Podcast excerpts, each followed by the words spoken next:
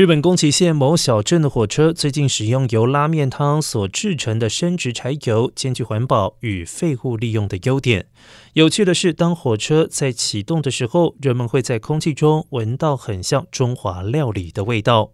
宫崎高千穗町观光协会指出，该镇使用废弃铁轨经营观光火车，每趟行程为三十分钟，行驶距离为二点五五公里。游客搭乘小火车离开车站之后，沿途会经过隧道、稻田、神社等景点。这趟行程最大的亮点是，火车会停在高千穗町铁桥上面，它曾经是日本最高的铁路桥。